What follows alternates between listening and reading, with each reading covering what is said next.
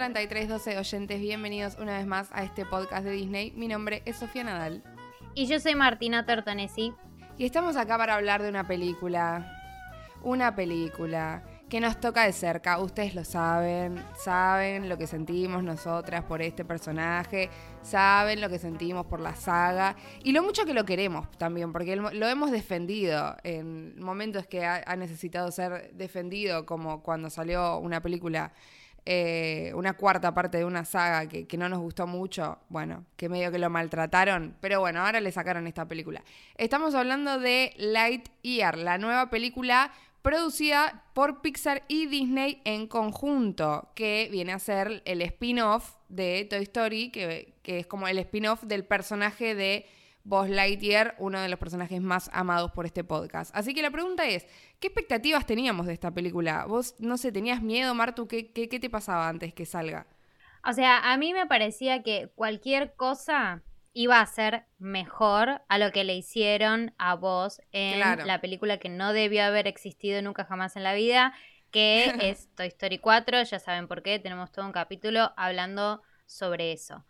Em, nada, la verdad que yo sé que, o sea, yo le tenía bastante expectativa por una cuestión de justamente ser Boss Lightyear y de también que tenga esta carga emocional como de esa saga que, que tanto que tanto nos gusta y que tanto amamos y que tanto nos formó como personas. Em, entonces no tenía unas expectativas mega wow, archi re wow, porque dije, seguramente, yo pensaba en mi interior, seguramente no va a ser igual de emocionante, seguramente, pero bueno, sí me esperaba una peli divertida y me parece que en ese sentido lo cumplió. O sea, me refiero a no emocionante en el sentido de que no es que iba a aparecer Andy y que yo me iba a poner a llorar cuando aparezca Andy, ¿me entendés? Eso ya desde un principio lo tenía descartado. Eh, pero bueno, eh, fui con expectativas medias, digamos, vieron que siempre acá como que decimos, fuimos con expectativas altas, expectativas bajas, expectativas medias em, y cumplió, cumplió. ¿A vos qué, qué te pasó? Bien. Eh, yo sí, creo, me pasó algo parecido también. Me, me, pasa también que con la saga que ya, mm, como estamos viendo tantas cosas nuevas de Toy Story en ese sentido, o sea, como que no es la primera vez que hacen un spin-off y demás. Bueno, si es la primera vez, bueno, no, ni siquiera que, que agarran este personaje porque quienes se acuerdan, eh, que seguramente son los fans eh, que están del otro lado igual que nosotras, que también vos tenías su serie animada y su película animada para Disney Channel, que también me gustaba un montón. Em, pero nada, como que después de Toy Story 4 y todo lo que empezó a salir en términos de la nueva generación de Toy Story, como que también sentía que por ahí de entrada esta película era más para ellos, por ahí. Como que no era de esas películas que de entrada la estaban haciendo para nuestra generación, ni que tal vez no, nos iba a tocar tanto en cuanto a nostalgia y demás, como decís vos, o sea, no estabas esperando que se relacione con Andy o algo así. Eh, entonces como que tal cual, tenía como las expectativas un poco medias de decir, bueno, es una película tipo spin-off para otro, para más para chicos tal vez y qué sé yo. Y creo que en ese sentido lo confirmé, porque si bien como decís vos me entretuvo, la película me gustó, está muy buena, pero también es algo completamente separado y completamente nuevo a, lo, que, a lo que nos gustaba a nosotras de la saga, ¿no? Eh, y también ah, es cierto que se nota que esta película tiene un tono más infantil comparado a lo que viene haciendo Pixar. Va, no sé si vos lo notaste. Sí, infantil, eh, mucho más infantil que Toy Story, mucho más infantil que, no sé, las, de las últimas pelis que estuvimos viendo como Red, Luca, etcétera, tipo como que venían, o sea, como que eran pelis que venían Em, como con la parte, como siempre decimos, de que las pelis de Pixar son también pelis para adultos, en el sentido de que, bueno, tenés la primera lectura de niños de decir, ay, es eh, dos amigos en una playa que se quieren ir a michis, y después como la lectura por encima que es como para los adultos. Acá no, acá me pareció que fue una peli como sencilla, entretenida, divertida, y sí, tal vez como con un, con un tono un poco más infantil, sobre todo en comparación con las últimas de Toy Story, que obviamente venían hablando de esto como del crecimiento, el paso a la adultez.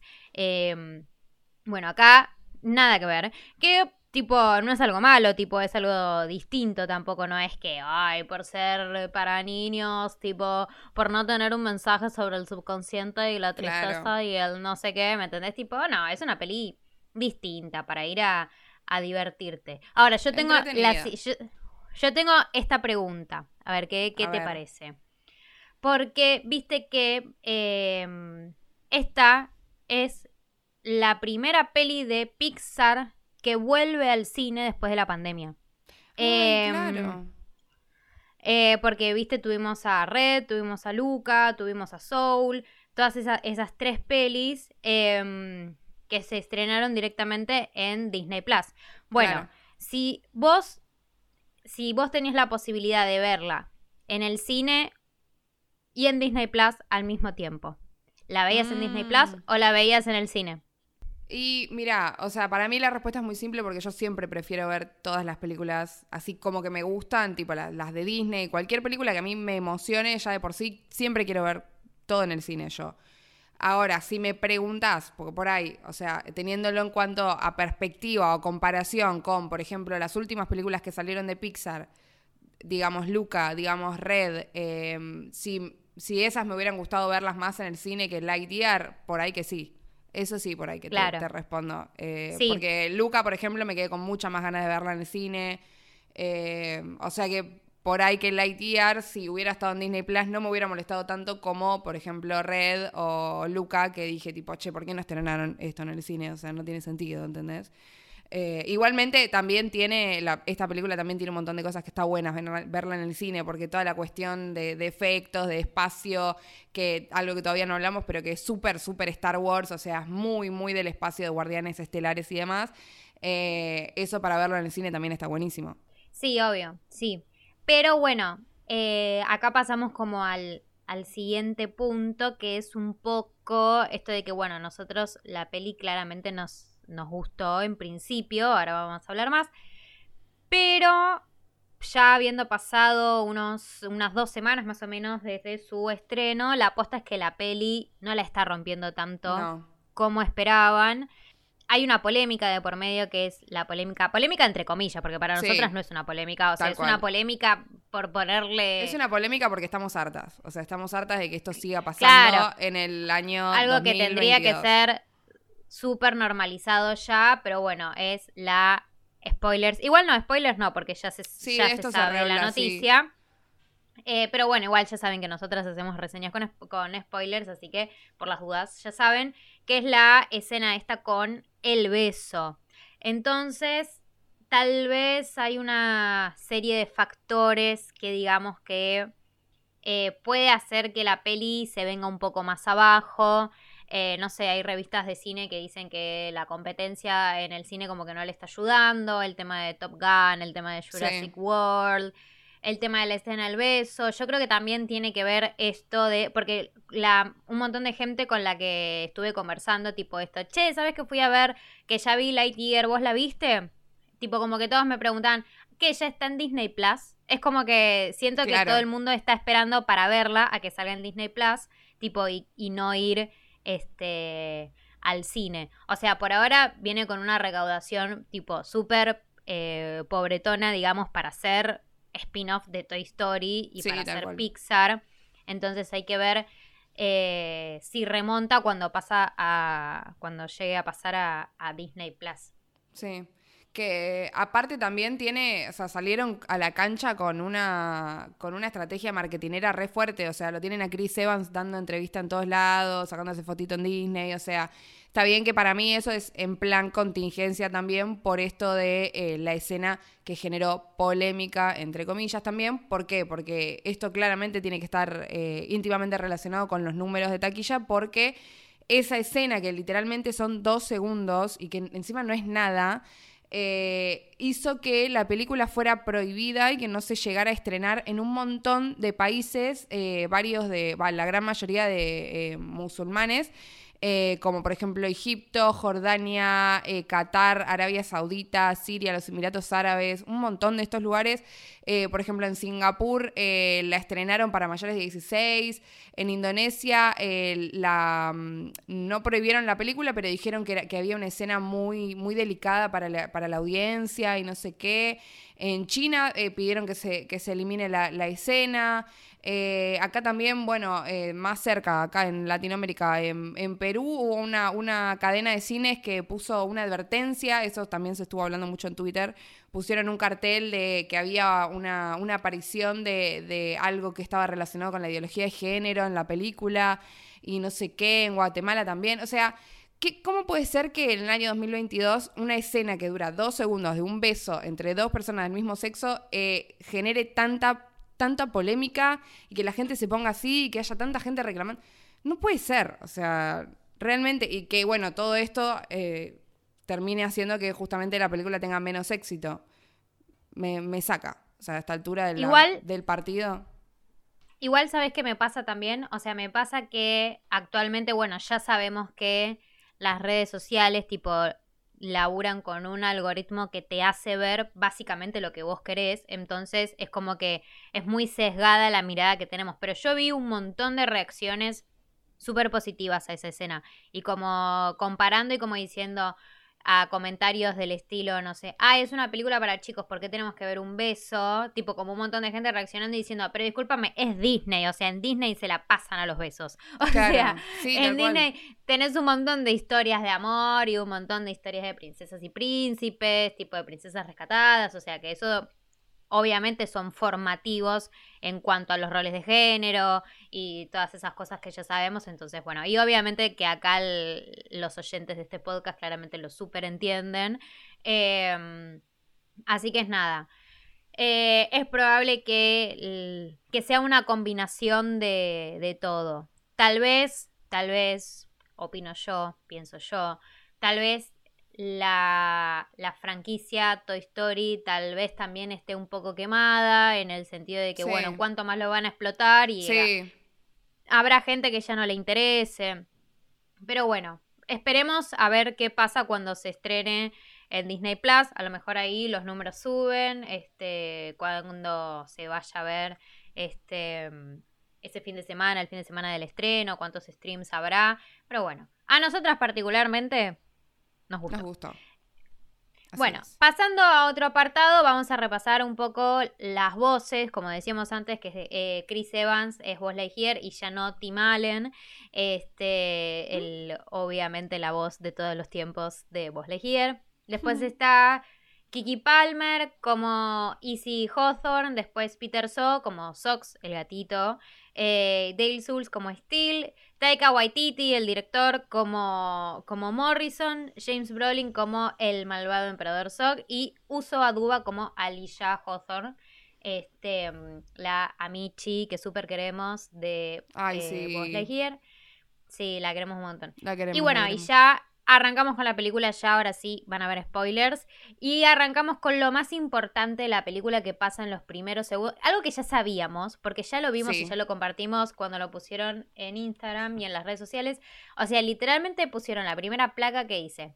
Esta es la película que vio Andy para pedir que en 1995 le regalen su figura de acción Buzz Lightyear. Yo ahí ya estaba llorando. Sí, yo lo había visto en Instagram igualmente, pero sí, Esa mini, mini relación que hicieron está buena. Yo ahí ya estaba llorando, realmente ya estaba llorando. Este, mm, y bueno, y arranca la película con Buzz Lightyear como un eh, guardián espacial em, en una misión con Alicia Hawthorne, que es esta amiga de, él, eh, que están explorando un planeta para ver si es un planeta habitable o un planeta hostil y demás. Y está este este, este recluta, tipo este novato, que vos Legier dice como, ay, no, no me gustan los novatos, no sé qué. Bueno, cuestión que tienen un accidente y la nave de vos, eh, la nave en la que estaban ellos, se daña. Sí, se daña, no pueden escapar del planeta y bueno, nada, tienen que, que encontrar un nuevo combustible, un nuevo fusible, como para hacer que esta nave vuelva a arrancar. Y acá es donde encontramos la primera relación con el Buzz Lightyear de Toy Story, que era el Buzz Lightyear que estaba obsesionado por arreglar su nave espacial, tipo su caja. Mi nave. Esa, esa la tira después, la de mi nave, la tira cuando, cuando vuelve a aterrizar después de que viaja al, hiperespacio y qué sé yo. Y cuando llega y le, y le destruyen la nave y dice, mi nave, y ahí me estallé, dije. Porque ese tipo de cosas están a lo largo de la película, mm, poquitas igual, pero está bueno porque uno dice, bueno, estos son mini mimos para, para los fans, para... no necesariamente para la nueva generación cada vez que lo escuchaba, tipo, yo lloraba, boluda, ¿me Entonces era como que cuando estaba, soy post like here, siempre estoy seguro. Tipo, no, no puedo. Tal cual. No puedo. Bueno, y hablando de eso, al principio de la película apenas, apenas arranca, que lo, estaba la placa esta que vos mencionabas, pero apenas arranca él, los primeros diálogos que dice son todos de Toy Story. Y ahí es cuando decís, bueno, salieron a la cancha, hoy tengo ese latillo hoy, salieron a la cancha en la película al principio con todo, o sea, con, bueno, les damos las referencias, acá está, este es el voz que ustedes conocen y después nos vamos para otra cosa porque acuérdense que esta es una historia nueva, ¿no? Pero apenas arranca que está él bajándose y que y hace tipo eh, el terreno es algo inestable y ya dice bitácora de vos Lightyear y vos decís ah, ya está tipo te amo ¿me entendés? o sea sos vos y además que, que se va hablando se va como claro autonarrando y que le dicen, ¿a quién le estás hablando? Sí, sí, sí, sí, tal cual, tal cual. Otro guiño, otro guiño de el personaje de Buzz Lightyear. Claro, que hace que sea como tan personal de él, ¿no? Porque como cuando vos decís, bueno, va a estar rodeado de guardianes estelares, por ahí es algo que hacen todos, y ahí ya dejan claro que en realidad es algo pura y exclusivamente del personaje, o sea, que es Buzz Lightyear el que ama narrar, ama de contar sus bitácoras, y decís, ay, te quiero vos. O sea, sos el mismo personaje de siempre. sí, la verdad que sí. Em, bueno, en, la siguiente escena vemos como todos eh, los tripulantes de esta nave, después de un año, tuvieron que instalarse tipo, y habituarse a, a este planeta. Y está esta misión con este combustible nuevo que dan una explicación así espacial de física del no sé qué cosa, que básicamente vos lo que tiene que hacer es rodear el sol con la velocidad del hiperespacio, no sé qué, como para que ese combustible se cargue. No sé, no lo entendí muy bien, no me preocupé por entenderlo tampoco. lo importante acá es que vos intenta hacer esta, esta misión, viajar por el hiperespacio. Eh, no funciona, como que no alcanzó el combustible y demás. Y cuando regresa, justamente por esta, como por este viaje hiperespacial, cuando él regresa se da cuenta que en lo que él vivió, que fueron unos cuatro minutos, cuando llega al planeta en realidad pasaron cuatro años. Algo así como muy interestelar. Sí, iba a decir lo este, mismo, sí, tal cual. Muy de, em, bueno, el tiempo funciona de manera distinta en el espacio, que es medio como utilizado.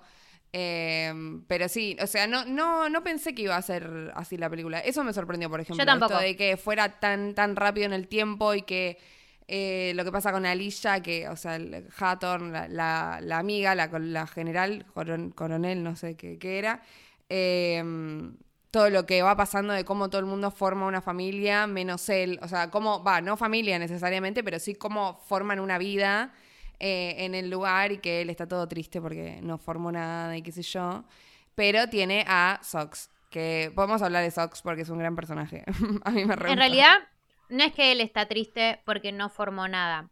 Él está como empecinado con cumplir en su misión, por eso, es que como que, por eso como que no se permite vivir. Que esto también siento que es como bastante de Wally.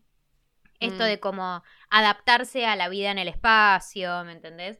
Em, sí, pero bueno, sí. Acá lo que vemos es que después de estos cuatro años está Alicia, que ya es como que la ascendieron de rango este, comandando esta misión, que Alicia le dice, che, mira, como primero le muestra que tiene su anillo de compromiso.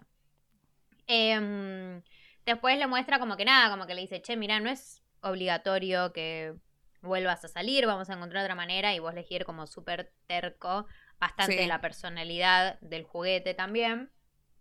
Eh, que le dice, no, sí. Y acá Alicia le trae como regalo a Sox, que es este gatito terapéutico. Sí, eh, robótico. como, sí, como animalito de, compañía. Em, que al principio no le da ni cinco de pelota. y que es muy gracioso y muy inteligente también porque termina siendo él el que consigue dar con la ecuación matemática después de mil millones de años. Eh, sí, una vez más Disney, o sea, lo hizo con los psychics animales porque claramente es súper encantador. Lo que tiene es que apenas apareció me dio muy Baymax.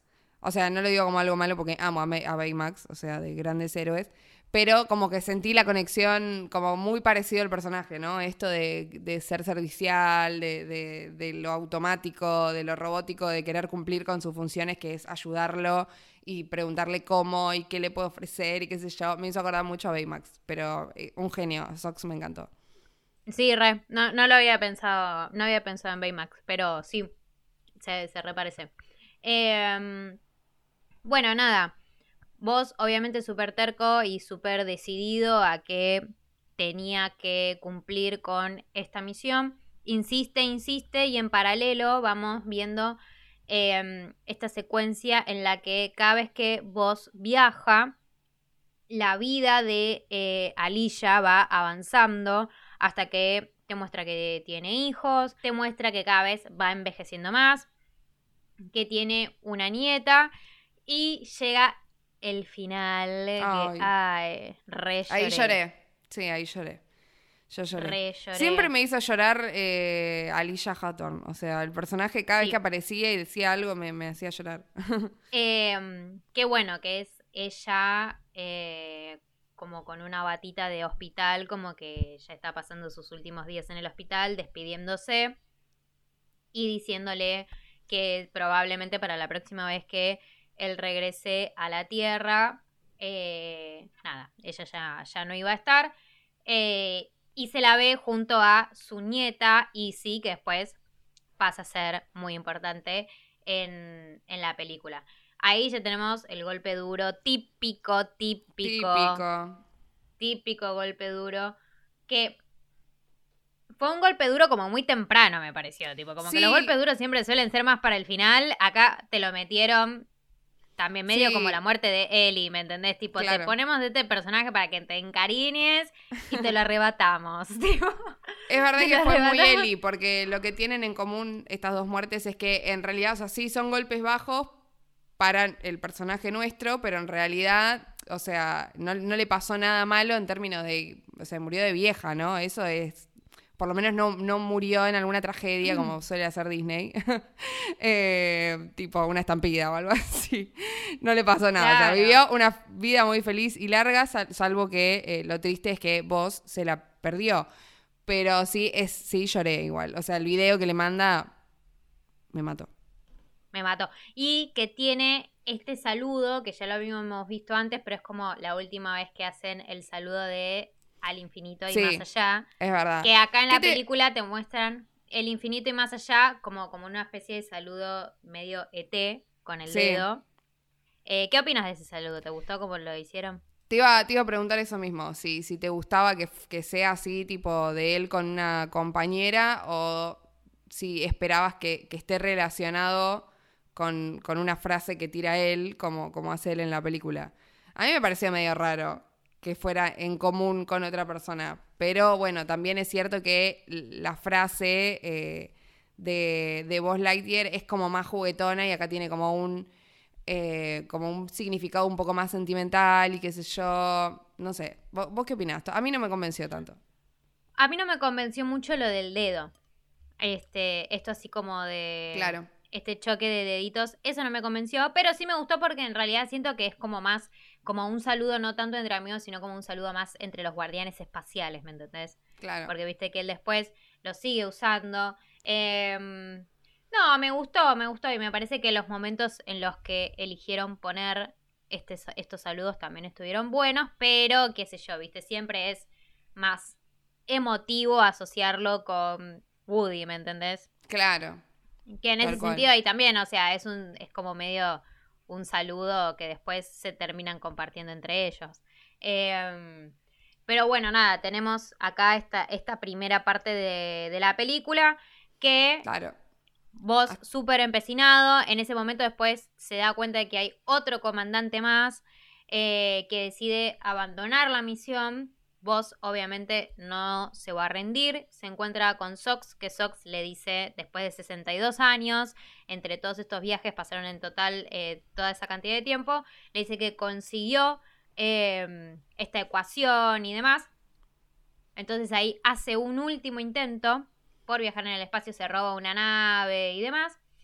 Y en ese último intento pasaron creo que 20, o 22 años más, algo así, que cuando ahí aterriza eh, se da cuenta de que hay unos robots que están, unos droides que están acechando la cúpula en la que están viviendo, porque antes es como que la gente, los tripulantes de la nave estaban como viviendo al aire libre.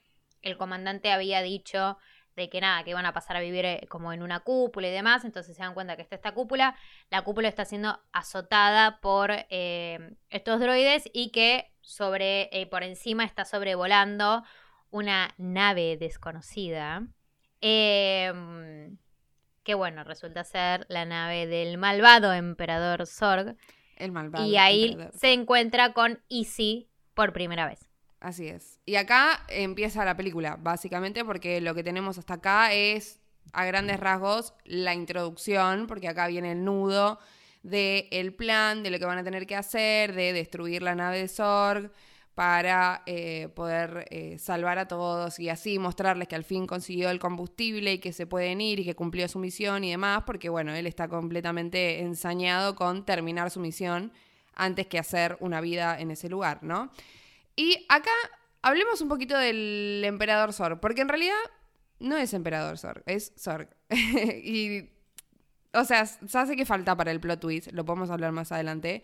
Pero de todas formas me pasó que me quedé con ganas de más emperador, malvado emperador Zorg, básicamente porque no es el malvado emperador Zorg, o sea, es Zorg es un robot, tiene robots, aparece poco, tiene un tratamiento muy Darth Vader igual, ¿viste? No sé si te pasó que, lo muestran como un poquito y lo muestran dando órdenes, todo arriba de la, de la nave y todo así, como todo el suspense y después recién aparece.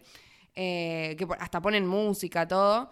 Eh, siempre que él aparece. Y bueno, nada, esto de que todavía no es emperador. No sé si es algo que más adelante van a explorar o no. Lo vamos a ver más al final de, de la película, no me quiero adelantar. Pero, ¿qué te, qué te pareció el personaje? Zorg, que además tiene un diseño nuevo. Que tiene un diseño nuevo, que mm, no sé, no sé, ¿vos qué opinás? Em, me parece que el diseño del Zorg de la peli habría sido así como que es un diseño un poco más retro también. Me parece que a ver, es raro, porque si vos ves la, peli, la peli se supuestamente es como de los 90, ¿no? Entonces vos ves el diseño de Zorg, que es así como retro, digamos, y decís, bueno, para una peli noventera, pega. Pasa que la peli, cuando vos la estás viendo, no parece una peli noventera. Claro. ¿Entendés? Es como que todos los diseños y todos los efectos y demás son como súper...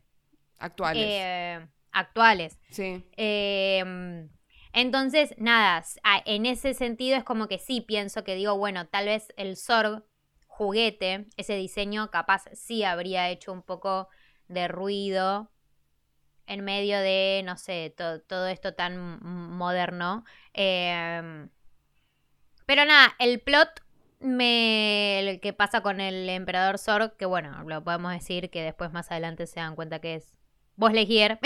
claro, es el mismo. Em, Claramente hacen un guiño ahí a tu, eh, yo soy tu padre, cuando él se baja y dice papá, tipo. en realidad no, o sea, somos viejo. Es el viejo. el plot ese, no sé, me pareció medio, medio rari, no sé. Ay, sí, re, para mí también fue medio rari. No sé, a ver, para, ya que hablamos del plot twist, vamos a adelantarnos y hablar todo, todo del, personaje del emperador, ¿no? ¿Por qué? Porque si eh, fueron astutos y se quedaron hasta el final de la película, habrán visto que tenía una escena post créditos. Y si no, se están enterando en este momento y les voy a contar a continuación qué sucede en esa escena post créditos. Eh, en realidad hay dos, bueno, hay dos que son graciosas, tipo una del robot que sí, seguía dando indicaciones hay otra que es el general mirando cómo quedó el, este escudo láser que quería hacer y no sé qué. Y al final llega lo jugoso, entre comillas, ya que tenemos a un emperador Zorg, o sea, el robot, que está flotando en el espacio todavía después de su última batalla final con Buzz Lightyear y de repente se prenden los ojos, o sea que deja como el indicio de que no terminó ahí todo con el emperador Zorg. O sea, dejan como un mini final abierto y tal vez le, falta un poco a este emperador. Lo cual tiene bastante sentido porque, como digo, hasta acá no es emperador, sino que es Zorg, que al final termina siendo vos. Y en realidad el origen, viste que él cuenta que el origen del nombre es que los robots no pueden pronunciar voz, entonces dicen Zorg y no sé qué. Bueno, eh, como que eso me pareció medio... Me, hubiera gustado que lo aprovechen más y que sea realmente un villano con todas las, con todas las letras, ¿me entendés? Porque siempre fue así. Y eh, hasta también en, las, en la serie animada, en la película animada, siempre, siempre fue un re villano que tenía su propia agenda y que no es que era él mismo en el pasado y no sé qué. Eh, así que eso creo que, si bien nos quedamos con ganas ahora, o a mí me pasó eso con el personaje, tal vez implica que se viene una segunda parte y que ahí lo van a empezar a explotar más. No lo sé, digo. Una segunda parte de la cual yo, la verdad, no me desespero por ver tampoco. No, tampoco, obvio que no. Eh, Ahí pero bueno, estoy tipo, bueno, basta, loco, déjenlo morir un poquito, qué sé yo. O sea, también están sacando todas cosas muy rápido atrás de Toy Story, como que no, le dejan, no lo dejan descansar, viste, la saga, pero em, sí, o sea, otra parte de esta película, andás a ver si, va a existir igual o no, porque calculo que también debe depender mucho del éxito que tenga esta, que estamos viendo que no lo está teniendo tanto, pero eh, sí, me parecería un montón. Eh, entonces por ese lado tenemos a el emperador Zorg y a quien, bueno, con aparece eh, más adulta es a Izzy, que es la nieta de Alicia. Em, que nada, me re gustó este personaje, me pareció sí, a mí como súper, me pareció como súper fresco, como súper con las vibes de su propia abuela.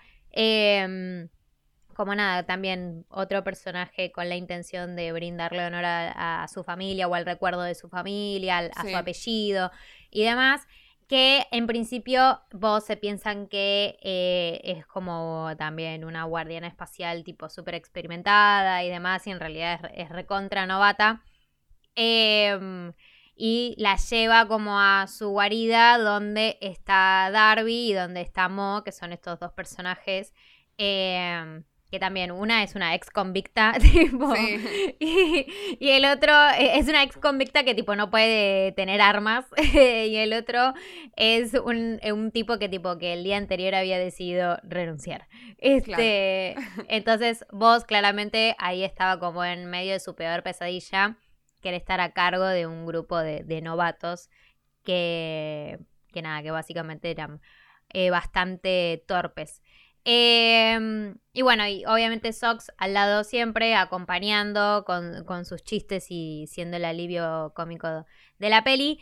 Y acá como que la siguiente cuestión de la película es esto como como este debate de, del permitirse fallar, ¿no? Como de decir, no ser uno siempre tan crítico con uno mismo, tipo, ni con el resto, como darse cuenta que en la mayoría de las ocasiones todo tiene solución y que nada, que somos humanos y que nos podemos equivocar. Y de trabajar en equipo también, ¿no? Esto de que constantemente él está tipo, bueno, no, no necesariamente lo tenés que hacer solo, o sea, que, le, dicen eso de afuera porque él constantemente es tipo, no, yo me encargo, yo lo salvo, no sé qué, qué sé yo. Y después termina siendo como, bueno, acepta el trabajo en equipo y acepta que te ayuden y qué sé yo. Todo eso sí, muy Pixar, muy Disney. Eh, eh, con todos esos mensajes eh, que dejan siempre, ¿no?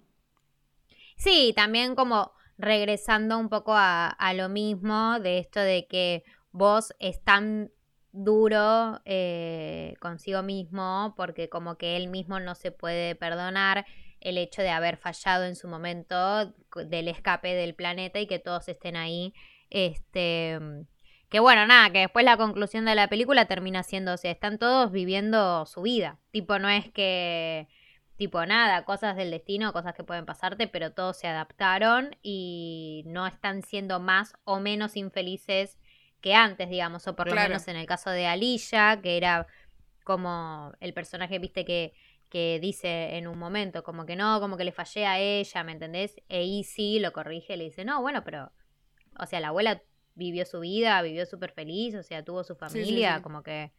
Y diciendo esto, o sea, como no, si no habría pasado este accidente, no habrían podido conocerse con Kiko, que es la, pareja, no se podrían haber conocido, no podrían haber tenido familia, etcétera, etcétera, de, de cosas. Claro, tal cual.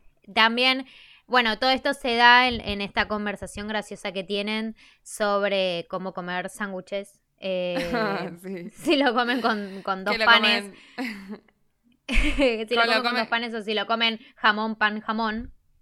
Exactamente, sí, sí, sí. Está bueno eso. Eso futurista, esas cosas guiños futuristas que ponen eh, son graciosos. ¿Y qué onda? ¿Qué te parecieron eh, los personajes en general? O sea, el grupo principal, digamos, acá que se, ya se presenta, ¿no? Y sí, dijimos que, que tiene algo que está muy interesante, todo, toda esta cuestión moralista que estábamos charlando recién. Hasta ahí bien. ¿Y qué te parecen los otros dos eh, a modo de tipo sidekicks que completan el, el grupo? Em, son graciosos, ¿no? Sí, me parecen graciosos, divertidos. No me. No. No, qué sé yo, no me parecen personajes súper trascendentales. Em, y sí, capaz que sí. Eh, y sí, Alicia, en realidad las dos, tipo abuela y, nieta. Pero nada, Mo y Darby me parece que están bien, que cada uno tiene sus, chistes. Claro. Acompañan, tipo, Mo tiene el chiste este de el de la lapicera. Eh, sí. Que en algún momento me servirá para algo y bueno, y Era obvio, sí. teniendo su, su utilidad y bueno, Darby esto de nada, de como recién escapada de la cárcel, ¿me entendés? Tipo, sí, sí, sí. Que, no, que no podía tener las armas. Pero bueno, nada. Ah, eh, que no podía tener las armas y esto de que podía hacerte una bomba con cualquier, con cualquier objeto que le dieras. Eh, Igualmente el que me sigue gustando más es Sox, o sea, de, lo, nuevo. Sí, eh, no sé si me parece que me gusta más Easy que Sox. Ah, bueno. No, a mí me gustó más Sox. Pero cuando hacen esto con los animales que son psychics carismáticos de, de los personajes principales, me encanta. Y, eh, y Sox está bien logrado.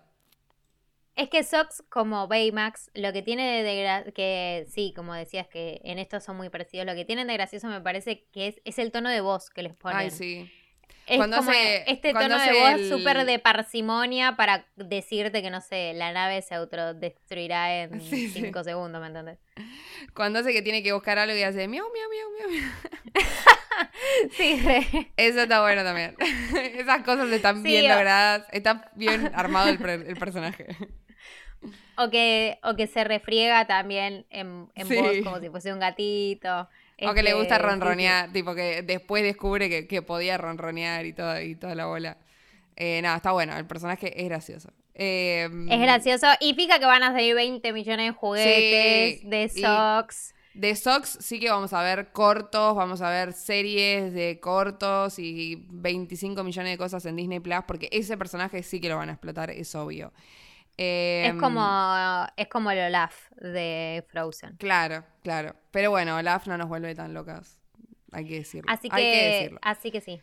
Eh, pero bueno, em, tenemos toda esta situación en la que entonces ellos hacen todo el plan, tienen la parte en la que se, se convierten en, se ponen el traje, que se ponen el camuflaje y que se tienen que escapar de los cangrejitos esos, todo, todo muy aventuras espaciales que, que van avanzando la trama hasta que se encuentran con Zorg, se da toda esta cuestión del plot twist que estábamos charlando recién y la eh, ya pelea final en la que eh, terminan ganando los buenos.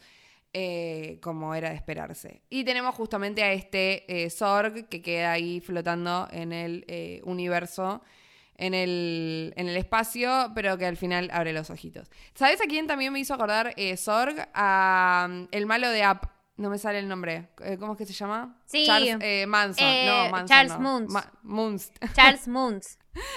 sí, porque también tiene esto como del dirigible, del dirigible que está en el espacio. Claro, tiene mucho de, la personalidad también, ¿no? De que al principio está todo bien y al, final después se da cuenta que no están de acuerdo con los planes y, ah, no, listo, me doy vuelta. Me, hizo acordar mucho a ese villano. Eh, Pero bueno, quiero saber qué le va a pasar a, a, Zorg. Y quiero que sea más malo si es que en algún momento sale alguna secuela que calculo que va a salir. En todo caso, no sé, asumo que por ahí sale para, para Disney Plus o algo por el estilo.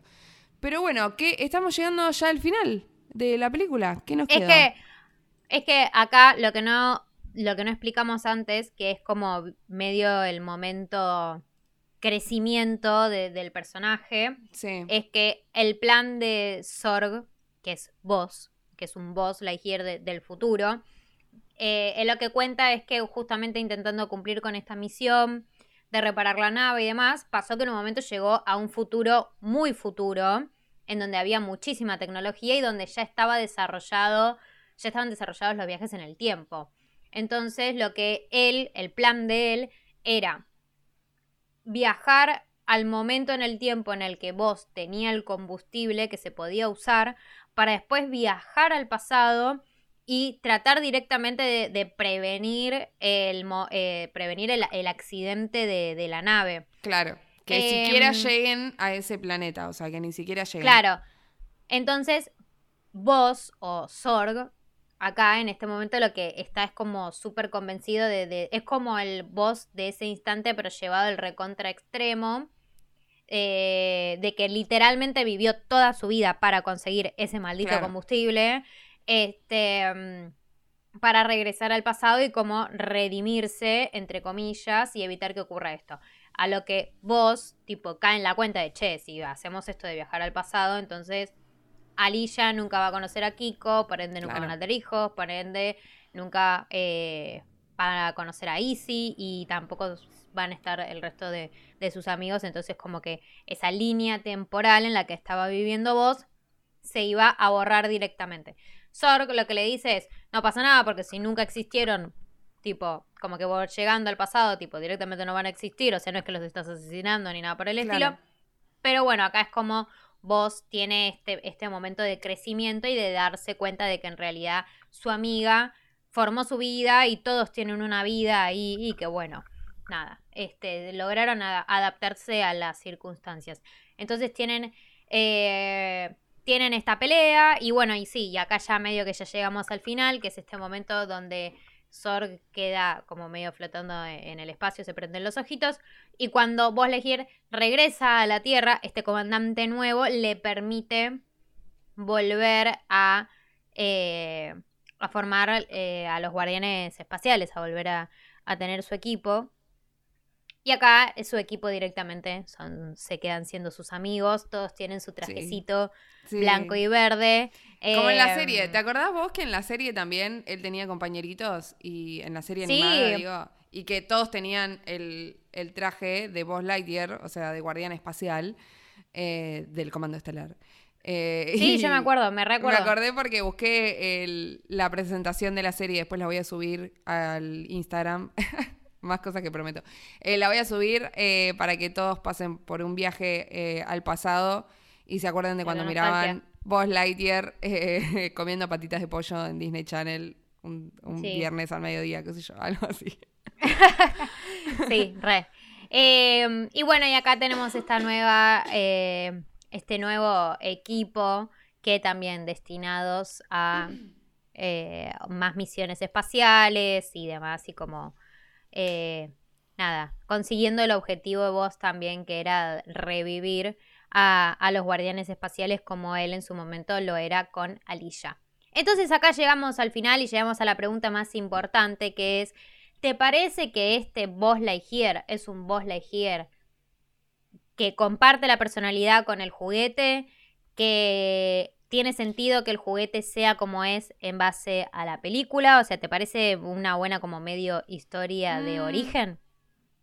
Eh, o sea, me pasa que por un montón de cosas sí, pero que al mismo tiempo me es muy difícil verlo como todo un personaje. Eh, no sé si te habrá pasado, calculo que debe ser por una cuestión del rebranding y todo. Em, pero como que me es. O, que conozco demasiado al personaje de Buzz Lightyear de Toy Story contra este nuevo Buzz Lightyear, porque para mí este es el nuevo, ¿entendés? Em, pero sí, creo que en varias cosas en términos de personalidad y eso está bastante, está bastante bien. Eh, pero lo que sí me pasó es que dije, bueno, después de ver esta película no, no me compraría un Boss Lightyear, ¿me entendés? Tipo, pero después de ver Toy Story sí. Eso, como, o sea, en términos de, bueno, Andy era la película favorita de Andy, qué sé yo, y dije, mmm, bueno, qué sé yo, por ahí no era para tanto como para que sea tan famoso Boss Lightyear después de esta película, a comparación del Boss que conocemos en Toy Story, que es mucho mejor. Pero, pero sí, creo que va bastante encaminado. No sé, ¿a vos qué te pasó? Mira, hay una teoría, en teoría falopa en internet. Me gusta. Hay una teoría que dice que en realidad esta peli que estamos viendo es un live action de la peli que vio Andy. Porque, ¿qué es lo que a mí me pasa? Que es que para mí la peli es tipo, si la premisa es, esta es la película que vio Andy. Claro. Me parece una peli como muy moderna en mm. cuanto a la imagen, al rebranding, este, esto que decimos. Es una peli muy moderna para que, o sea, entiendo la fascinación que podría haber que podría haber generado en un niño de verlo en ese momento, esto del viajes en el tiempo, viajes en el espacio, vuelo hiperespacial. Bueno, es como que entiendo esa fascinación, en ese sentido como que sí me fui de la peli y dije, fue, o sea, si yo tuviese esa edad tipo y Andy me habría gustado, no sé si me gustaba, no sé si me gusta más que el voz original, que voz original no me gusta ni ahí no me gusta más ni ahí. Este, bueno, y la teoría esta dice que, eh, que nada, que viste que los actores, los actores normalmente prestan su voz para los juguetes y que en su momento la voz era de Tim Allen y ahora es de Chris Evans. Entonces es como que nada, como que medio como que dicen la teoría es que como en Disney está todo siendo un live action, ¿me entendés? Tipo o un, lavado de cara de películas originales, esta peli también como que medio que vendría a ser en realidad un live action o una modernización de la peli que vio antes Andy en su momento. Nada, teorías.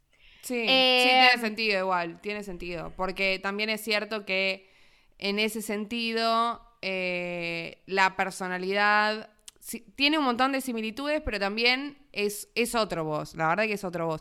También la es historia que en realidad, el tema ¿Sabes qué pasa? Las similitudes que encuentro de voz, para mí son de los voces al de los dos voz Lightyear, digamos, al principio de la película. Es como que el primer voz el primer voz Lightyear es muy parecido, el de la película de ahora. Sí. Es muy parecido al voz Lightyear apenas salido de la caja. ¿me entendés? Que no termina de, que no termina de ser el boss Lightyear de la peli, ¿me entendés? Porque el boss Lightyear de la peli que vimos ahora tiene su crecimiento, tiene su desarrollo, como que ya sabe cómo ser un buen líder y demás. Y el peli y el boss Lightyear que sale de la caja, tipo, digamos que es el boss Lightyear terco, empecinado con arreglar su nave y demás, tipo eres un triste vaquero y te tengo lástima. ¿Me entendés? sí, sí, tal cual. Eh, bueno, en ese sentido, el voz que nosotros conocemos de la película Toy Story es más el voz de la serie animada, por ejemplo, en la que era algo mucho más. Eh, era, era, algo mucho más eh, recurrente, por ejemplo, con el enemigo jurado del comando estelar, ¿me entendés? Tipo, todas esas cuestiones más por ahí espaciales de, de personajes, no sé, más recurrente en términos de seriado, ¿me entendés? O sea, algo que pasa todo el tiempo. Acá hicieron como toda una historia. Me imagino mucho a esta película que fuimos a ver como siendo como la película que salía de, de voz después que saliera la serie. O sea, ya conociendo todo el, todo el bagaje, qué sé yo, y que por ahí Andy lo veía de chico y después fue a verlo al cine. Algo así por ahí tenía un poco más de sentido. Eh, pero de todas formas está buena. O sea, puntaje que le pones y yo creo que le pongo. Pasa que no me acuerdo cuánto le puse a las últimas. Creo que a Red le había puesto un 9, lo mismo. ¿no? Mm, sí, creo que a Red le había puesto un 9. Bueno, a Lightyear le pongo un 7. Ay, yo iba a ponerle un 7 también. Sí. Es un sólido 7 la película. Porque, o sea, es buena, es entretenida, nos gustó. No nos toca tanto el alma porque está bien, porque no está hecha para la nostalgia, sino que es algo completamente nuevo. Eh, y no es más buena que, como pasa siempre en Pixar, ¿no? Las, las, secuelas, los spin-off y todo eso que sacan de películas anteriores, nunca son tan buenos como las buenas que son las películas, las historias originales que hace Pixar, es así. Y justo venimos de una buena racha de Pixar porque las últimas, eh, las últimas historias originales que sacó son buenas. O sea, tenemos Red, tenemos Luca, eh, entonces, eh, tenemos Onward, entonces es entendible que siempre las secuelas y spin-off y cosas que ya conocemos se queden mucho más abajo que las, historias originales. Pero de todas formas, está buena. Es un 7, es un sólido 7. Sí, está divertida. Em, y si la comparo con otras pelis, estoy intentando como medio ubicar, intentando ubicarla en el ranking. Ah, qué difícil, me queda, no sé. Y me pero igual me queda muy abajo. Y sí, pero y bueno.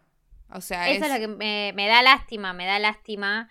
Pero me queda, o sea, reconozco igual que redimieron un poco al Buzz Lightyear de la película que no debe ser nombrada. Ahí me parece que sí. Eh, que le hicieron un poco honor. Ahí, ahí te das cuenta que, o sea, fíjate que estamos hablando de personalidad del personaje y qué sé yo. Y fíjate que no se basaron absolutamente en nada de la, de la 4 porque la 4 no tenía nada que ver. O sea, reconfirma nuestra teoría. Eso lo único que hace es darnos la razón. Porque. Sí, siempre. Toda la personalidad del personaje, este nuevo que armaron, que en realidad es el origen y qué sé yo, y todo lo que estamos charlando, lo sacaron todo en base a las primeras películas. Nada, nada, nada tiene de la última. Porque la última no tiene sentido. En fin, listo. No, no hablaré más de Toy Story 4. Porque si no, ya sabemos que me quedo dos horas más. Final de eh, la tesis. Eh, el resumen de este episodio es Toy Story 4 no debería haber existido. otra, vez. Otro episodio más pegándole a esa. No. Eh, no. La conclusión es que es entretenida. Es para tal vez otras generaciones, que es algo que ya vienen haciendo con Toy Story. nos vienen rompiendo un poco el corazón, pero en este caso no pasa nada porque es una secuela, un spin-off no le están haciendo nada, no están borrando nada del personaje, sino que todo lo contrario, le están haciendo unos mimos a, los fans y un poquito de crearle eh, historia nueva. Nos entretuvo, nos gustaron los personajes, nos gustó Sox. Y nuestro puntaje es un 7. Y lo que queremos saber nosotras, obviamente como siempre, es qué opinan ustedes del otro lado. Sabemos que había algunos que tenían muchas expectativas, había algunos que no, algunos tenían miedo que, que terminen haciendo cualquier cosa con la saga. Bueno, vamos a estar preguntándoles. Había muchos temerosos, había muchos temerosos en nuestros Mucho comentarios. Posta que sí. Así que claramente queremos saber y eh, queremos saber qué les pareció. Y para eso nos tienen que seguir en nuestras redes. ¿Cómo nos siguen, Martú? Pueden encontrarnos en arroba tenemos un 3312 pod en Instagram. Y bueno, ya saben, como siempre que les decimos que pueden mandarnos mensajitos por ahí. Y en cuanto podamos, nosotras vamos a a, conversar con ustedes y, a debatir y siempre nos gusta eh, cuando nos comparten cosas y también y teorías y demás. Obviamente dentro de nuestras posibilidades y el tiempo que, vayamos a tener vamos a encontrar el huequito para responderles. Así que esto ha sido todo por hoy. Muchas gracias por haber escuchado hasta acá. Este es el final del episodio. Mi nombre es Martina Tortonesi. Y yo soy Sofía Nadal y al infinito y más allá, guardianes espaciales. Hasta luego.